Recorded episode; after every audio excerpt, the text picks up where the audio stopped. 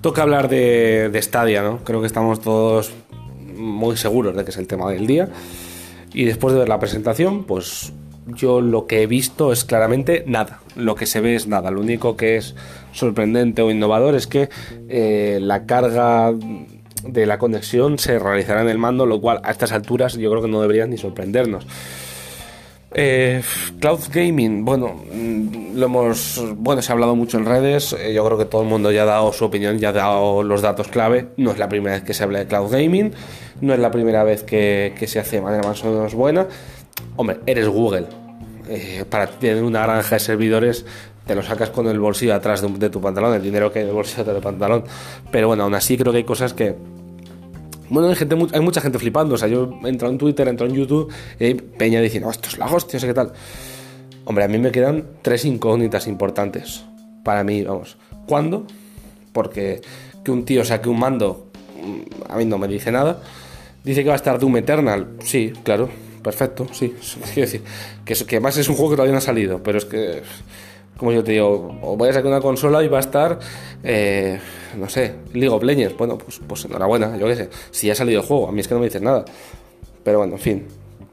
Supongamos que sale a finales de este año o a principios del año que viene. Vale, me vale.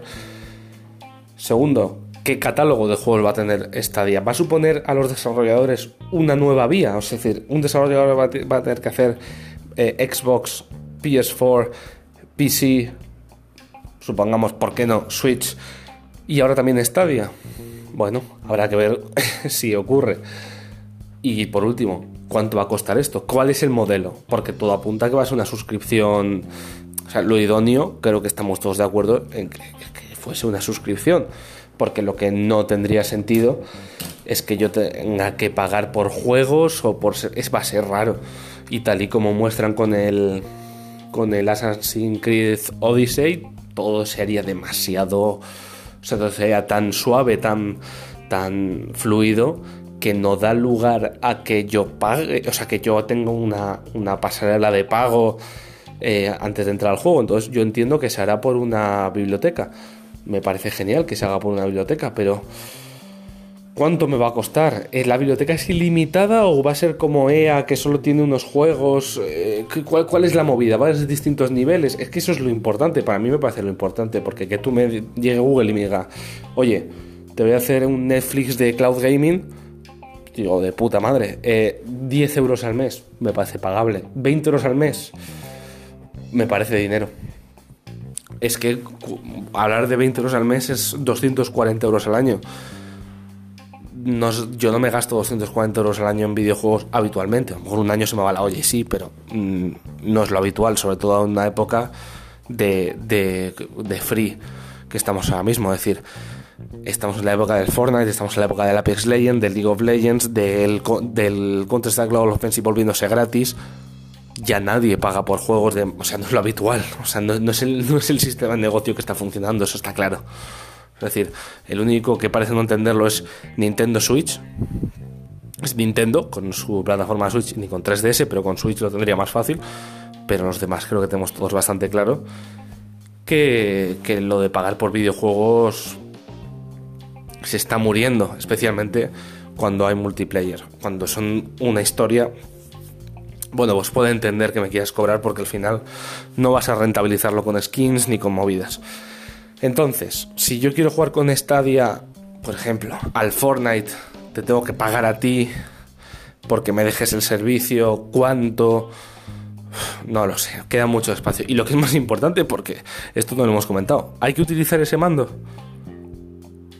Porque lo único que nos dicen todo el rato es que podemos utilizar casi cualquier pantalla. Mira, del móvil a la tele, de la tele al móvil, del móvil a la tablet, de la tablet al ordenador, del ordenador a tu abuela, que le hemos implantado una pantalla en la cabeza, pero con ese mando, ese mando es cómodo, ese mando es bueno. ¿Cuánto vale ese mando? ¿Cuánto vale ese mando? ¿Cuánto vale el servicio? Creo que es muy fácil em- empezar a fliparlo cuando ves una presentación que es más o menos tangible, porque tal y como nos lo venden parece que esto va a salir mañana, porque aparece un señor con un mando en la mano de tres colores, pero no sabemos cuánto vale el mando, no sabemos cuánto vale el servicio, no sabemos el catálogo del servicio, si va a haber distintos tipos de suscripciones.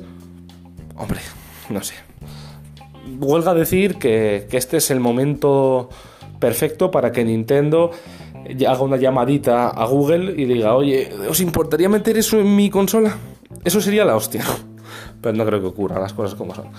Pero bueno, en fin, eh, creo que mi mensaje es, mola, ¿vale? Es cloud gaming, a tope con eso.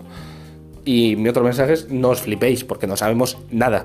Y no me sorprendería que Google de repente nos intente cascar unos 50 euros al mes y dice, no, no, pero es que te metemos nuestras películas, nuestra música y nuestras gaitas, que no nos interesa a nadie. Bueno, cuidado. O lo peor aún, que se haga un Google Drive, que, que se quieran volver a ser sociales. No se os da bien las redes sociales, por favor, no la caguéis con esto, eh, buena gente de Google. Pero bueno, en fin.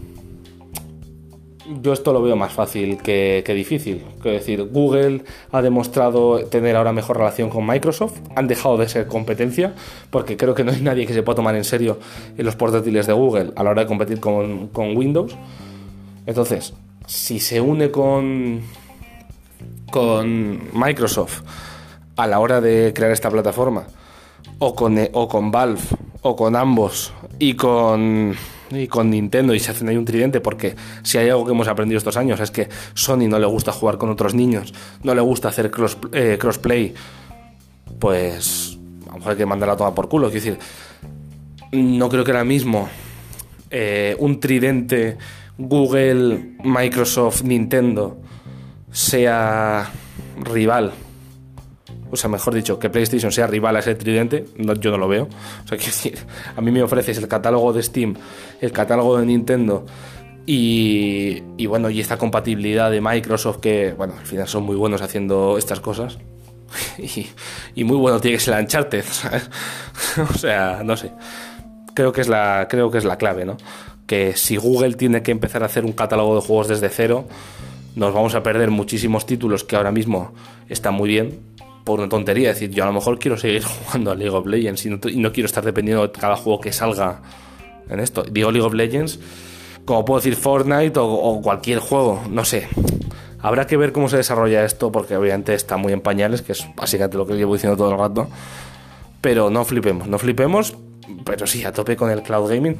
Y es que yo me, hay una parte que me molesta y es que sé que en cuanto Google, bueno, me molesta, entiéndeme, eh, en cuanto Google abra esta veda, la van a reforzar todos los demás. O sea, van a ver las, las barbas del vecino, ¿no? Eh, y a lo mejor nos vemos a una nueva guerra de exclusividades que no ayuda a nadie. Si hay algo que a mí por lo menos me gustaba o me llenaba de pseudo esperanza, era ver aquí a Xbox darse la mano con Nintendo. Entonces, creo que esa es la clave.